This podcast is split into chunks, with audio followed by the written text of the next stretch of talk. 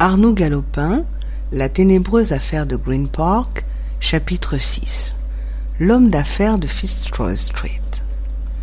Je ne sais s'il est arrivé à quelqu'un de mes lecteurs de quitter tout à coup, pour cause de panne, une confortable automobile et de faire dans la poussière, sous un soleil de plomb, quatre mille Anglais, ce qui représente exactement quatre fois seize cent neuf mètres, c'est-à-dire une bonne lieue et demie de France. Cela manque de charme, surtout pour un détective qui a caressé un instant l'idée de pincer un criminel et qui voit soudain ce criminel prendre sur lui une avance considérable. La nature m'a heureusement doué d'une certaine dose de philosophie, sans quoi, dans différentes circonstances, j'aurais, comme on dit, jeté bien souvent le manche après la cognée. Mais j'ai du ressort. Je ressemble un peu à ces stayers qui reprennent de la vigueur et de l'énergie en apercevant le poteau, et dont les superbes efforts déconcertent toutes les prévisions. Mon overcoat sous le bras, j'avalais donc mes quatre milles et quand je pénétrai dans le faubourg de Richmond qui mène à Melbourneville, il était exactement une heure trente-cinq. Ayant alors un hansom qui maraudait en cherchant l'ombre, je me fis conduire à Wilson Hall, dans une petite rue où je savais trouver un lavatory. Une fois rasé, coiffé, brossé, ciré, je remontai en voiture en jetant cette adresse au cabman. 18 Fitzroy Street.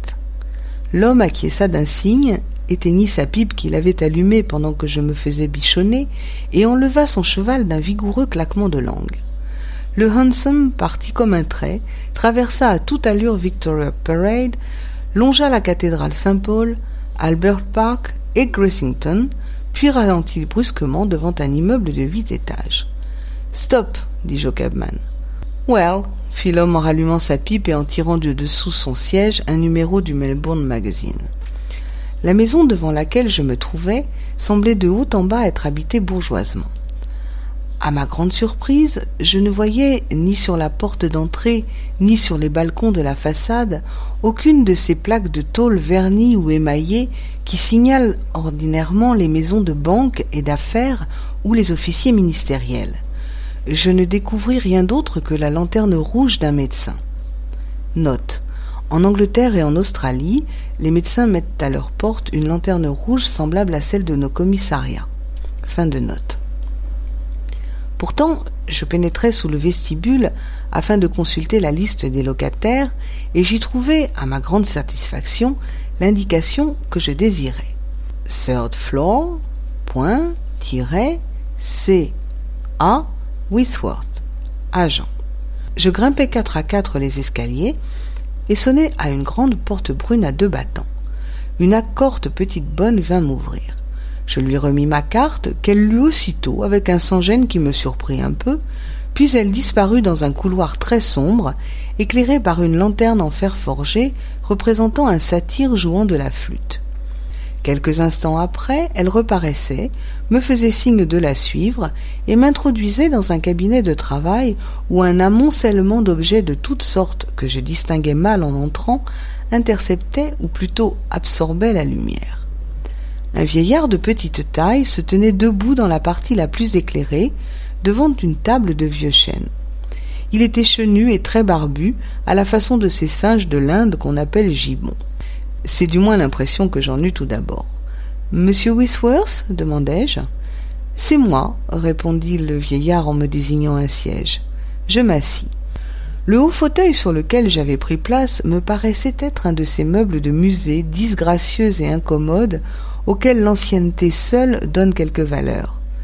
L'occupant du lieu me faisait aussi plutôt l'effet d'un collectionneur que d'un businessman, car je distinguais derrière lui, entre deux bahuts en bois sculpté, la haute silhouette d'une armure érigée toute droite, une hallebarde au gantelet. M. Wisworth attendait que je l'introduisisse du motif de ma visite, et il me faisait des petits signes interrogateurs tout en rajustant sa robe de chambre. Vous savez qui je suis dis-je d'un ton confidentiel. Mon interlocuteur inclina la tête. Et vous savez également que M. Hugo Chancer de Green Park est mort. J'ai fait frapper d'opposition tous les titres que possédait le défunt. Vous allez au-devant de ma question, monsieur. Ainsi vous étiez l'homme d'affaires de ce pauvre M. Chancellor? Son homme de confiance, oui. Je m'occupais de ses placements. Monsieur Hugo Chancer était mon meilleur ami.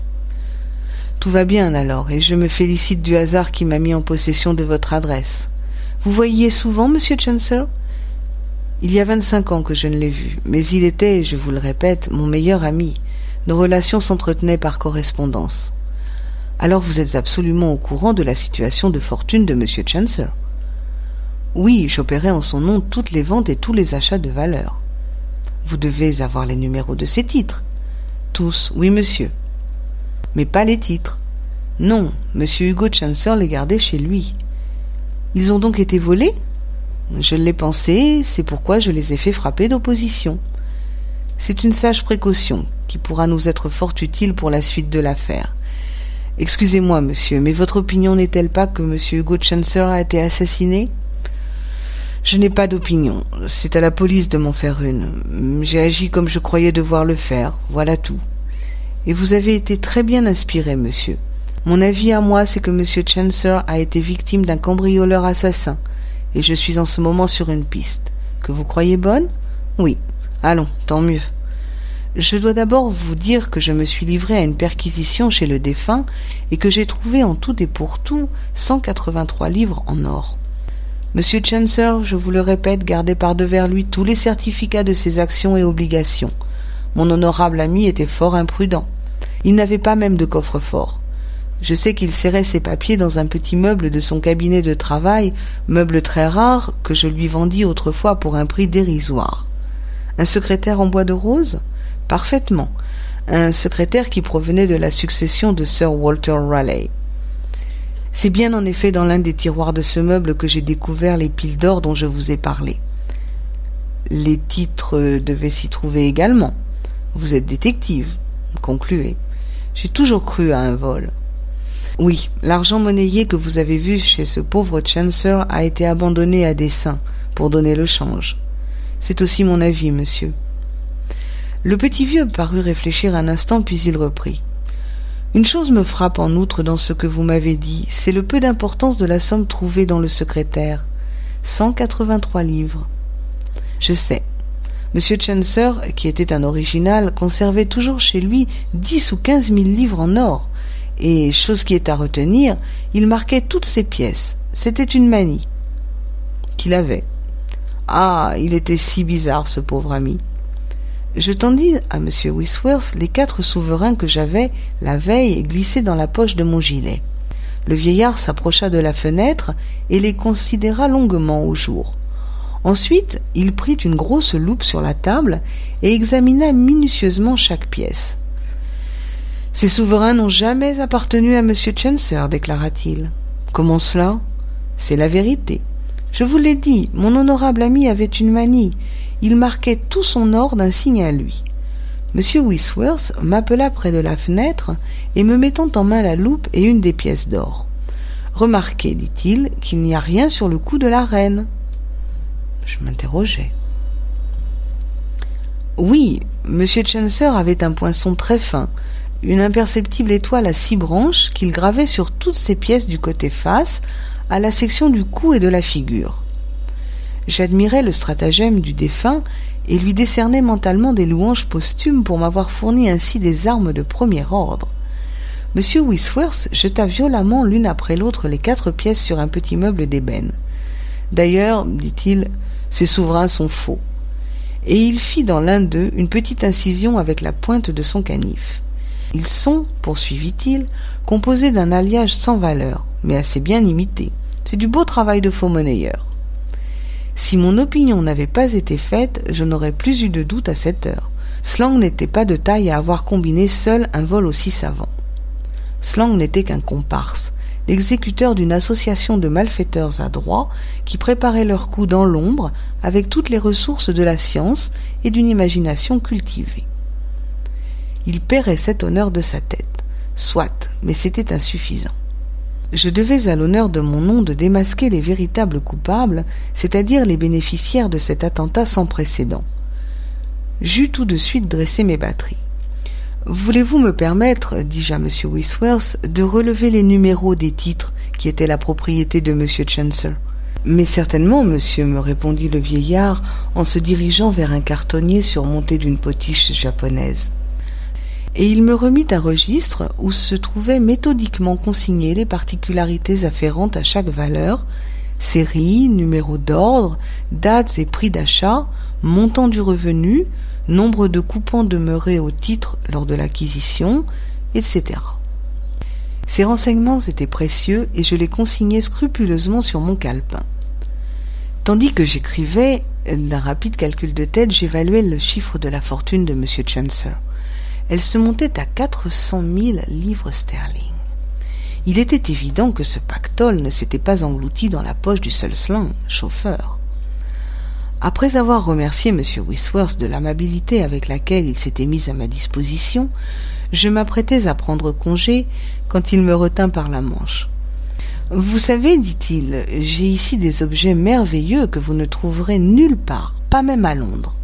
Voici un buste de Napoléon attribué à Hudson Lowe, une statuette de Nelson par un chiffonnier ayant appartenu à Marie-Antoinette, un manuscrit de Cromwell, le portrait du prince Albert par Sweet.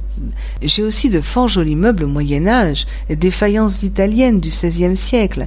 Et tenez, voici quelque chose qui ferait très bien sur la cheminée de votre bureau. La tête de James Blomfield Rush, pendue à Norfolk en avril 1849. Cette tête a été moulée par Higgins, une heure après l'exécution. Merci, fis-je. Une autre fois. Très curieux, en effet. Je reviendrai certainement vous rendre visite quand je serai moins pressé. Dans l'attente de vos ordres, monsieur Dixon, répondit le petit vieux en me remettant sa carte. Ici, tous les objets vendus sont garantis authentiques, et comme vous vous occupez de l'affaire de Green Park, je vous ferai exceptionnellement des prix d'amis. Décidément, quoi qu'il s'en défendît, ce monsieur Wisworth était un homme d'affaires, et il savait profiter de toutes les circonstances. Malheureusement, il tombait mal, car j'avais d'autres préoccupations en tête. Ah, s'il eût offert de me vendre la piste de Slong, je la lui aurais payée à prix d'or. Muni des précieux renseignements qu'il m'avait donnés en ce qui concernait les titres et les souverains de M. Chancer, je me rendis en hâte au police office, certain que j'allais émerveiller le chief inspector et l'édifier une fois de plus sur l'incapacité de ses agents.